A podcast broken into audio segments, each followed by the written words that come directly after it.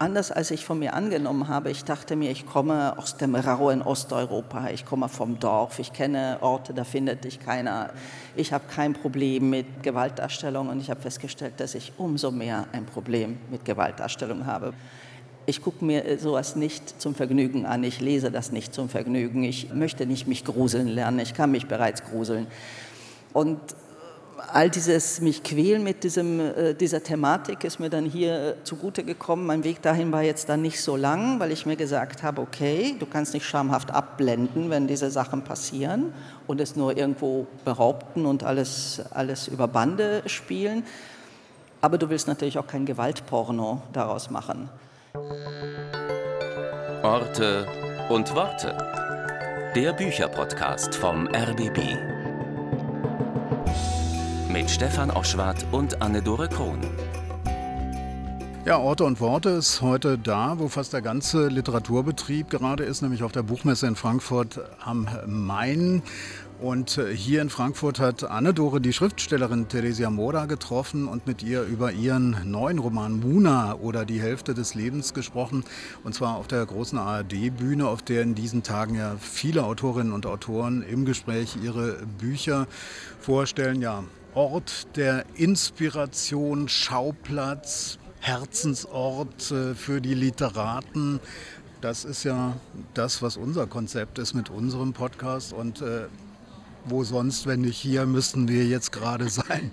So, hallo Anne-Dore, wie es denn dir in diesen Tagen? Es ging ja in dieser Woche gleich los mit dem Deutschen Buchpreis. Dann gab es gleich den Eklat, Slavoj Žižek äh, und seine Rede zur Eröffnung der Buchmesse. Wie geht es dir so an Tag 5? Ach, mir geht's eigentlich super. Ich bin immer froh, dass es Concealer gibt, mit denen man Augenringe vertuschen kann. Ähm, ich finde es toll. Ich fühle mich immer wie ein Fisch im Wasser hier auf der Buchmesse. Jetzt gerade sitzen wir hier im Gastland-Pavillon, Gastland Slowenien dieses Jahr. Im Hintergrund hört man ein bisschen das Messerauschen. Und ich habe eine sehr, sehr gute Woche. Ähm, ich habe tatsächlich allerdings Theresia Mora, die ich ja vorhin auf der ARD-Bühne getroffen habe, den Deutschen Buchpreis gewünscht. Gewonnen hat ihn ja Tonio Schachinger Anfang der Woche. Auch ein tolles Buch, echt Zeitalter, aber Theresia Mora wäre wirklich meine Favoritin gewesen. Es ist wirklich ein sehr besonderes Buch, das sie da geschrieben hat. Im Zentrum steht eine Frau namens Muna Apelius, ein sprechender Name.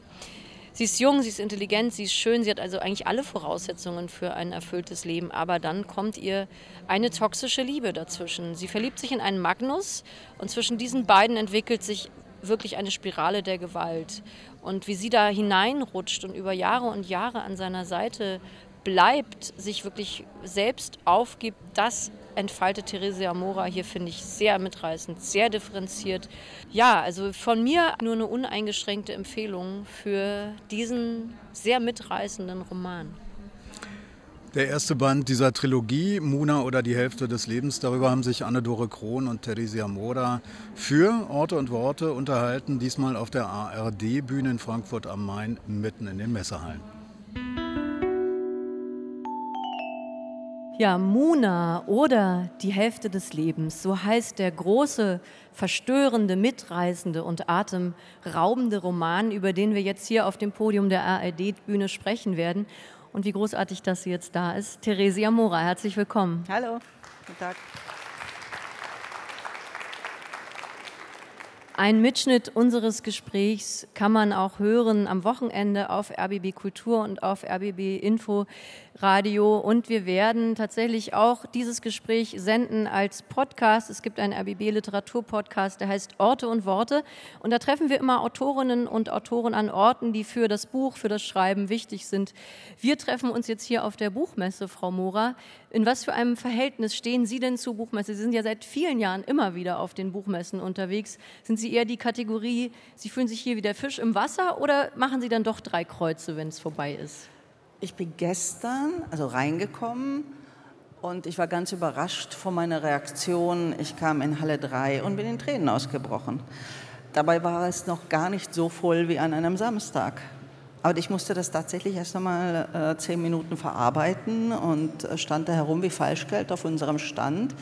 Ich muss bemerken, man kann sich nirgends hinsetzen. Ja? Also es ist überhaupt nicht lauschig. Die, die Stände sind wahrscheinlich auch aus finanziellen Gründen so gestaltet, dass das alles sehr, sehr äh, geschäftsmäßig ist. Und dann an den kleinen Tischen sitzen halt die Lesungsmenschen und die Pressemenschen und die rechte Menschen und was weiß ich. Und als, als Auto stehst du dann so ein bisschen so herum und äh, keine Ahnung, erkämpfst dir einen Orangensaft und dann hoffst du dass, du, dass du deinen Zusammenbruch verarbeitet haben wirst, bevor der nächste Auftritt kommt. Also dieser Typus bin ich. Aber ich muss sagen, bei den Auftritten äh, drehe ich dann auf und danach war wieder gut.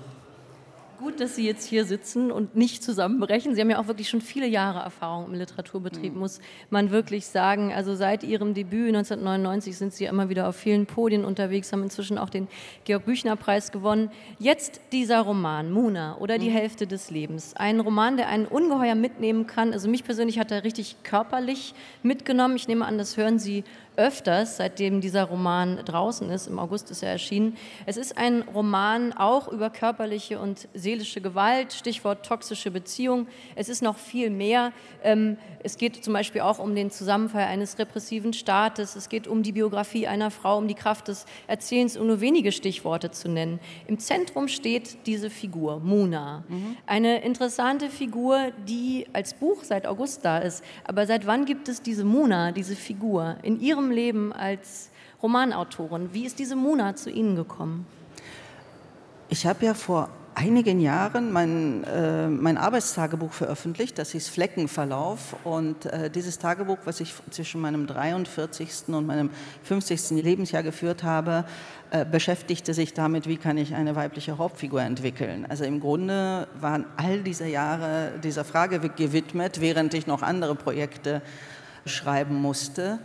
Und irgendwann im Laufe dieses Prozesses gab es eine Auftragsarbeit, deswegen sollte man die auch manchmal annehmen, eine Auftragsarbeit von der Opernzeitschrift Max Josef, die mal eine Spielzeit hatten, in der es um lauter äh, weibliche Hauptfiguren ging, in Opern, Medea und weiß ich nicht, noch andere. Und ähm, ich sollte dazu einen, einen, einen, Text schreiben. Dann habe ich mir all diese ähm, Operngeschichten angeguckt und habe aus all diesen Hauptfiguren eine Figur kreiert, die ich dann Mona nannte. Mona oder über die Sehnsucht hieß der Text.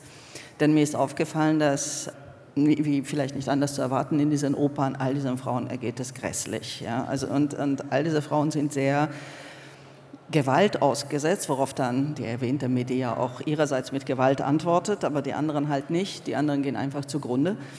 Und da hat sich diese Figur dann am meisten herauskristallisiert. Da wusste ich eher schon die, die Richtung, in die ich gehen muss. Und genau, ab da konnte ich dann den Rest des Materials akkumulieren. Äh, und dafür muss man als Autorin meistens nur am Leben sein und ein paar Leute kennen. Und äh, ich habe eigentlich immer zu viel Material. Nun sind Sie ja bekannt geworden, unter anderem mit dieser Trilogie über Darius Kopp, 2009 erschien der erste Band, Der einzige Mann auf dem Kontinent. Dann erschien Das Ungeheuer, der 2013 den Deutschen Buchpreis gewonnen hat.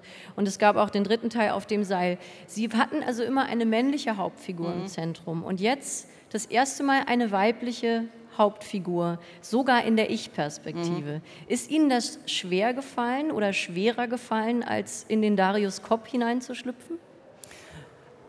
Ja, aber das habe ich auch erwartet. Ähm, wobei, wenn ich auf die Jahre vor Monat zurückblicke, ich musste ja lange auf sie warten, weil ich Darius Kopp zu Ende schreiben musste.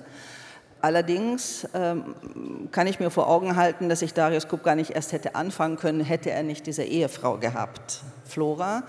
Und Flora ist sozusagen eine Vorarbeit schon zu dieser Mona. Also sie haben zum Beispiel gemeinsam diese Geschichte von prekären Arbeitsverhältnissen und äh, Flora ist auch noch ein, ein Stück weit sensibler als, als äh, Mona und äh, die einfach daran zerbricht, äh, weiß ich nicht, voranzukommen oder ihren Platz zu finden, die wie Falschgeld auf dem Stand herumsteht, anstatt wie Fisch im Wasser äh, äh, das Ganze zu genießen.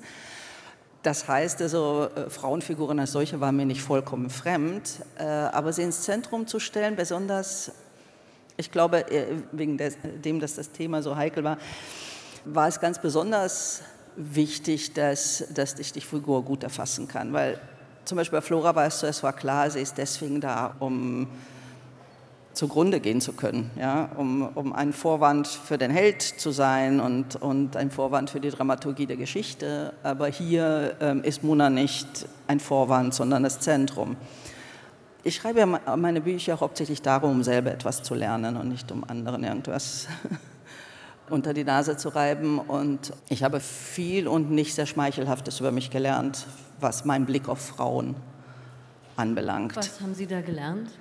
Zum Beispiel, ähm, tatsächlich habe ich auch so, so ich bin in, wie wir alle in, in einer misogynen Gesellschaft aufgewachsen und ich habe vieles internalisiert davon, was man, äh, was Urteile über Frauen anbelangt. Also dieses, lebst du in einer Beziehung, wo man dich schlecht behandelt, ist das auch deine Schuld was machst du falsch? Hast du es denn eventuell verdient? Und wenn du nicht erfolgreich bist ähm, in deinem Beruf, äh, ja, vielleicht gibt es die, die gläserne Decke, aber vielleicht ist einfach mal alles falsch, was du machst. Vielleicht sind die, deine Strategien falsch. Vielleicht bist du zu schön. Vielleicht bist du nicht schön genug, äh, etc. Also ähm, vielleicht setzt du dein Aussehen ein oder du setzt es nicht ein. Äh, irgendwie kannst du es nie richtig machen.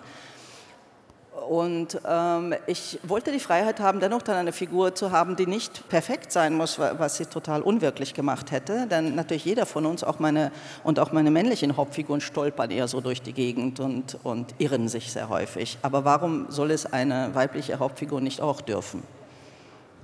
Diese Mona ist eine sehr ambivalente Figur. Mhm. Sie ist auch nicht nur sympathisch. Man begleitet sie sehr eng, wie gesagt, aus Ich-Perspektive erzählt. Man geht mit ihr mit in diese Beziehung, in die sie sehenden Auges, wissenden Auges mhm. hineingleitet, wissend, dass diese Beziehung eine toxische ist, sein wird.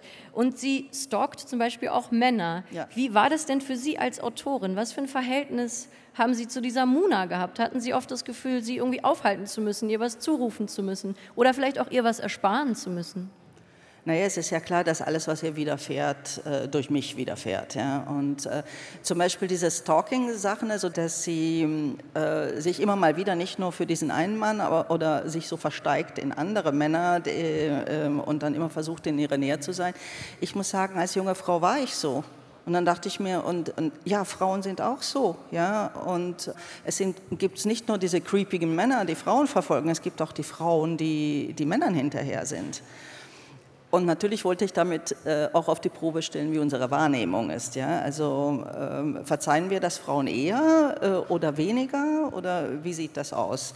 Und ich muss sagen, das ist auch ein Verhalten, aus dem Nähkästchen, vielleicht hat jeder von uns eine Freundin, wo wir sagen, du fängst einen neuen äh, Job an und rannst dich sofort an den Chef ran. Also immer, ich meine, du machst es gut, weil man muss sich natürlich an die Nummer 1 halten. Es bringt dir nicht, wenn du dich an die Nummer 8 hältst, aber dennoch so ein, so ein bisschen anrüchig ist das schon. Naja, und dieses Verhalten wollte ich ihr dann auch äh, andichten, vor allen Dingen, weil sie damit bedauerlicherweise nicht äh, weiterkommt. Aber vielleicht hat sie daraus gelernt und äh, sie wir können das ruhig spoilern, es geht äh, da um einen Verleger, für den sie arbeitet und später begegnen sie sich auf einer anderen Ebene wieder, nämlich als sie eine Autorin ist und er immer noch Verleger und dann können sie sich gleich anders begegnen, wenn sie nicht, ihr Stalk, äh, äh nicht seine Stalkerin ist. Wenn Autorinnen und Autoren selber spoilern, dann ist es natürlich erlaubt. Moderatorinnen dürfen das auf keinen Fall. Ja, Diese Mona hat denselben Jahrgang wie Sie. Mhm. Inwiefern hat das für Sie die Figur Ihnen näher gebracht und inwiefern konnten Sie besser aus demselben Jahrgang heraus erzählen? Es liegt auf der Hand, dafür habe ich mich auch, äh, deswegen habe ich mich dafür entschieden, weil ich mir dachte, ich kann auch dann all diese Erfahrungen, die ich als Studentin in den 90ern gemacht habe, dann verwenden, wobei ich dann äh, geschickterweise sie in den 90ern nicht dort habe studieren lassen, wo ich studiert habe, sondern in Wien, wo ich nicht war. Und ich bin dann natürlich nach Wien gefahren zum Recherchieren, aber ich konnte in der Zeit natürlich nicht zurückreisen gleichzeitig. Ja, aber ich dachte mir, umso mehr kann ich meine eigenen Erfahrungen dann auch äh, verwenden und äh, das ist etwas, wo ich mich sicher fühle, wo ich dann nicht sagen muss, das ist eine Frau, die ist im Jahre 2000 geboren und dann muss ich tatsächlich, muss ich bei, bei Personen, die im Jahre 2000 geboren äh, worden sind, historische Recherchen anstellen. Ja, weil die, die anders aufgewachsen sind und es wäre eine andere Geschichte. Wir sind jetzt heute sozusagen Post-MeToo-Debatte. Sie mhm. schmeißen die Mona, so fängt das Buch an, ins Jahr 1989, wo Mona gerade 18 wird. Und damals haben natürlich die Red Flags, die wir heute alle haben, noch nicht so schnell mhm. aufgeleuchtet wie heute. Also wir sind jetzt eben nach dieser MeToo-Debatte handwerklich anders ausgestattet mhm. sozusagen. Inwiefern hat sich denn diese MeToo-Debatte auf das Schreiben dieses Romans ausgewirkt? Hat das für Sie eine Bedeutung gespielt? Insofern, dass es mich bestätigt hat äh, darin, dass, dass man eine Geschichte erzählen muss. Ja? Also, äh, die war ja ganz lange in der, in der Pipeline. Und äh, ich bin Mito ziemlich dankbar, weil ich mir dachte, dass dann kommt das nicht nur einfach so als, als Schwenker aus unserer Jugend mit einigen Übergriffen daher, sondern äh, es gibt schon die, wie nennt man das, also den, den Kontext äh, einer, einer gesellschaftlichen Debatte, in die das äh, dann mit hineinkommt und äh, das ist dann durchaus nützlich. Am Anfang dieses Romans gibt es sehr, sehr viele Umbrüche. Wie gesagt, Muna wird 18 Jahre alt. Die Mutter hat gerade einen Selbstmordversuch hinter sich. Sie ist das erste Mal richtig, richtig doll verliebt. Sie hat das erste Mal Sex. Sie wird das erste Mal von einem Mann verlassen und dann auch noch 89 der ganze mhm. Umbruch. Man könnte meinen, Frau Mora, Sie haben wirklich diese schriftstellerische Regel befolgt, mit einem Blitzschlag anfangen und dann mit einem Gewitter weitermachen. Wie kam es für Sie zu dieser Anfangsszene, zu diesem Szenario? Ich muss sagen, bei mir stehen immer zwei Sachen von Anfang an fest, nämlich wie endet es und wie fängt es an. Und ähm, das ist nicht der einzige Roman, der damit anfängt, also mit so einem äh, Paukenschlag, aber ich wusste nicht, dass das eine Regel ist. Also ich äh, ja, ich steige lieber mitten in eine Szene ein, die auch irgendwie etwas krawallig ist, als mit einer langsamen Landschaftsbeschreibung. Ähm, das ist halt nicht äh, meins. Und ich meine, es ist eine, wenn du die Figur gleich in eine Szene setzt, die sie charakterisiert, wie ist sie, wie reagiert sie ähm, in einer extremen Situation, dann ähm, das ist Erzählökonomie sozusagen. Inwiefern war Ihnen denn dieser ostdeutsche Hintergrund der Figur wichtig? Denn diese Muna wächst auf in einem fiktiven Ort in Ostdeutschland. Inwiefern war das für Sie erzählerisch von Relevanz? Insofern, dass es genauso wie eine Entscheidung für, für die Zeit, in der das spielt, etwas ist, was ich kenne. Also ich bin zwar in Ungarn aufgewachsen, aber ich war 1988 das erste Mal in, in, in der DDR. Und die DDR gab es noch voll. Ja? Also auch wenn wir jetzt sagen, 89 war vorbei, aber 88 war sie noch hundertprozentig da. Und es gab sehr vieles, was ähnlich war und, und einiges, äh, was anders war. Und mein Mann ist Ostdeutscher, also das ist äh, ständig da. Und wie gesagt, es ist ein Umfeld, was ich kenne. Und dann dachte ich mir, ähm, eigentlich ist es beliebig. Also du kannst das nehmen, was du besser kennst. Denn der Kern der Geschichte, nämlich wie gerate ich in so eine Beziehung, würde auch funktionieren mit einem völlig anderen Hintergrund, was weiß ich, in, in Bayern oder äh, keine Ahnung, in der Hamburger Aristokratie oder wo auch immer. Ja. Interessant ist auch, dass diese Mona, ich habe es vorhin schon gesagt, sehenden, wissenden Auges in diese Beziehung geht, sie aber eigentlich was das Geisteswissenschaftliche angeht, absolut gerüstet ist dafür. Mhm. Die hat nämlich eine Universitätskarriere. Auch der Mann, den sie so liebt, Magnus, der sie schlägt, auch er ist äh, Wissenschaftler und er forscht über Männlichkeitskonstruktionen und sie forscht über Weiblichkeitskonstruktionen. Inwiefern war Ihnen das wichtig, dass diese Anbindung an die Geisteswissenschaft da ist, dass sie also theoretisch es eigentlich besser wissen müsste? Ja, ich meine, diese Männlichkeits- und die Weiblichkeitskonstruktion, das ist ja eher so ein kleiner Scherz. Ja? Ich hätte mich für was anderes entscheiden können, aber ich dachte mir, warum nicht ein bisschen äh, selbstreferenziell sein und das ein bisschen äh, aufs Korn nehmen. Was tatsächlich wichtig war, dass es äh, vor einem ähm, gebildeten Hintergrund stattfindet. Also Leute, also dass wir nicht sagen können, der Mann schlägt die Frau, äh, weil sie arm sind und ungebildet und, und verzweifelt und keine Ahnung oder weil, weil sie nie was anderes kennengelernt haben. Die Hintergrundgeschichten, die ich kenne, sagen mir, dass es durch die gesamten Schichten geht und dass es äh, einige sehr, ich meine, das, das Wesentliche äh, an, an Leuten, die ähm, zu Hause Beziehungsgewalt ausüben, ist, dass sie zwei Gesichter haben. Sie haben eins, was sie nach außen tragen können und repräsentieren können und wo sie wohlgekämmt und wohlgebügelt sind und dann das andere. Und ähm, ja, und weil, weil ich selber aus einem Milieu komme, denke ich mir, also nein, nicht komme, sondern darin lebe, ich komme aus einem anderen Milieu, war es mir wichtig zu, zu zeigen, dass eines der Gründe, weshalb die Opfer nicht rauskommen aus solchen Beziehungen, ist, äh, dass die Fassade ja funktioniert. Das heißt, es gibt keinen Druck von, von außen, das annehmen zu müssen und, und erklären zu müssen nach außen, weil es ja ganz häufig nicht zu sehen ist. Und es ist wirklich körperlich mitnehmend, äh, diese Szenen zu lesen, wenn Magnus äh, sie quält, sie wirkt. Sie als Autorin mussten sich ja wahrscheinlich sehr genau überlegen, wie sie das in Worte mhm. fassen. Wie schreibt man über Gewalt? Wo lässt man Leerstellen? Wo benennt man etwas direkt? Wie haben Sie zu der Sprache gefunden, zu der Sie jetzt gefunden haben und auch zu der Auswahl, welche Szenen Sie wirklich auserzählen mhm. und welche Sie bewusst auch elliptisch eben umschreiben? Das war tatsächlich der Punkt, auf den man sehr, sehr achten musste. Und das habe ich schon bei früheren Büchern erlebt, äh, namentlich bei Alle Tage, wo es um Krieg ging und Folter. Äh, und wo ich die gewalttätigen Szenen immer bis zum Ende gelassen habe des jeweiligen Kapitels, weil ich mir, mir gesagt habe, okay, mach alles an seine, seine Stelle und dann überleg dir, wie, wie du das am besten löst. Schon damals habe ich über mich gelernt, dass anders als ich von mir angenommen habe. Ich dachte mir, ich komme aus dem rauen Osteuropa, ich komme vom Dorf, ich kenne Orte, da findet dich keiner. Ähm, ich habe kein Problem mit Gewaltdarstellung und ich habe festgestellt, dass ich umso mehr ein Problem mit Gewaltdarstellung habe, weil ich, äh, das ist für mich kein, ich gucke mir äh, sowas nicht zum Vergnügen an, ich lese das nicht zum Vergnügen, ich, ich äh, möchte nicht mich gruseln lernen, ich kann mich bereits gruseln.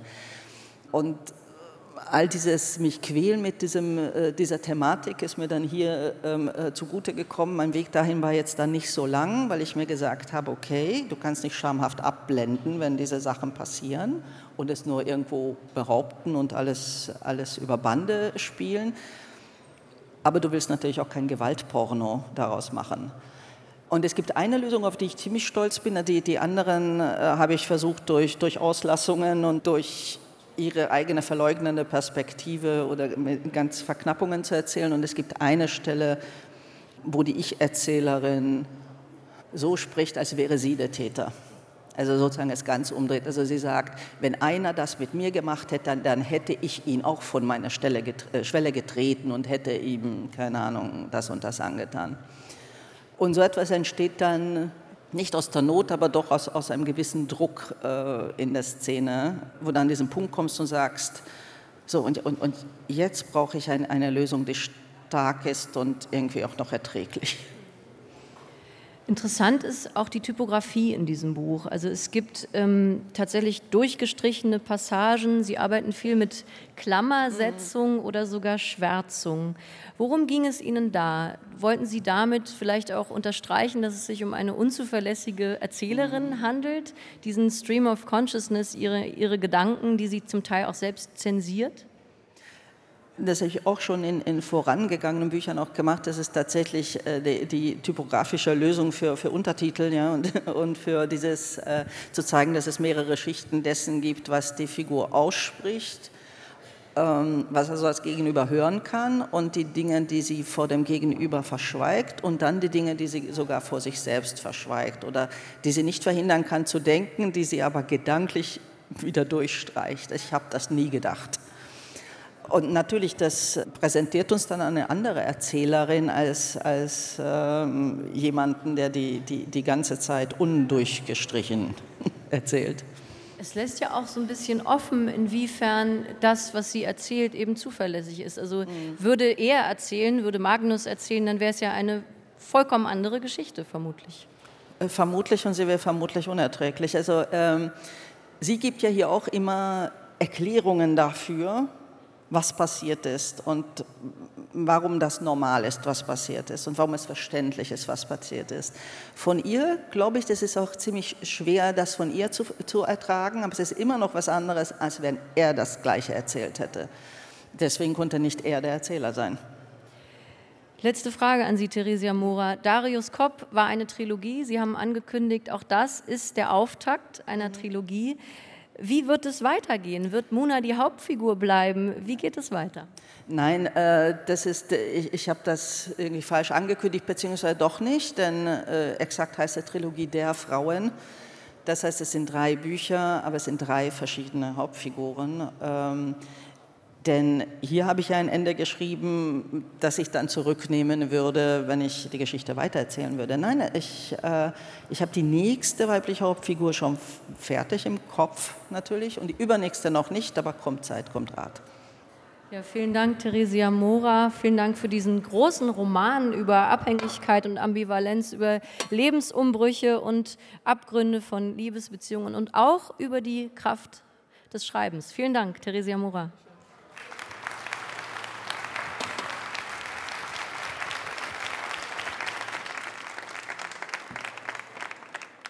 Die Autorin Theresia Moda war das. Anna-Dora hat sie hier auf der Frankfurter Buchmesse getroffen und mit ihr über ihren Roman Muna oder die Hälfte des Lebens gesprochen. Dieser Roman, das muss man vielleicht noch mal betonen, er nimmt einen wirklich mit, aber in mehrfacher Hinsicht. Und zwar einmal emotional, weil diese toxische Beziehung, die Theresia Mora hier schildert, einem wirklich sehr nahe geht.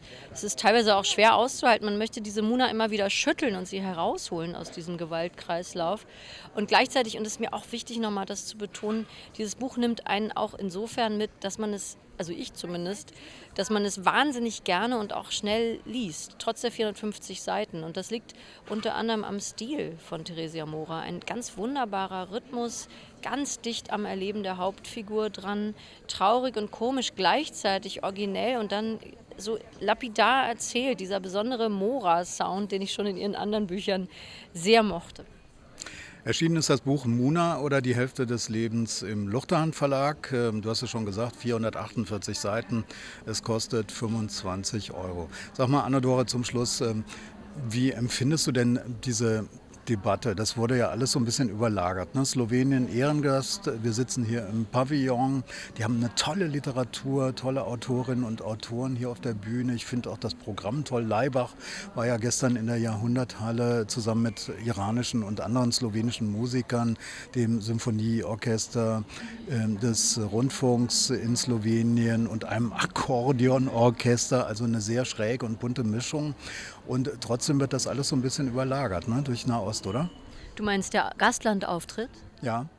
Ja, klar. Ich meine, es ist aber auch, finde ich, sehr wichtig, dass dieser Nahostkrieg hier eine Rolle spielt. Ich meine, wir sind am Ort der Buchmesse, wo es um Worte geht und auch um die Frage, was können Worte erreichen. Das ist ja ein Riesenthema. Ich bin froh, dass das hier großes Thema ist, dass extra Veranstaltungen dazu ins Leben gerufen wurden, spontan aufgerufen wurden. Wo, wenn nicht hier, soll man über sowas diskutieren?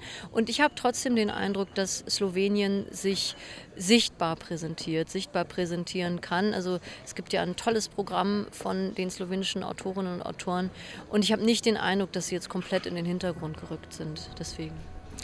Das wäre Ihnen äh, zu wünschen und das wäre auch Slowenien zu wünschen. Da gibt es nämlich wirklich eine Menge zu entdecken, tolle Autorinnen und Autoren.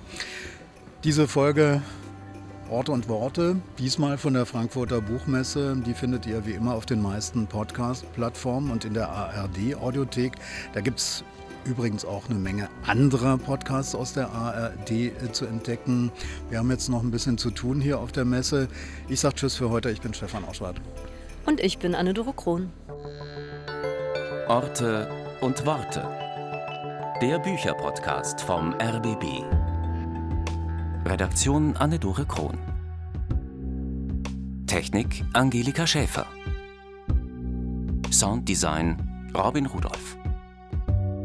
Eine Produktion von RBB Kultur und RBB 24 Inforadio.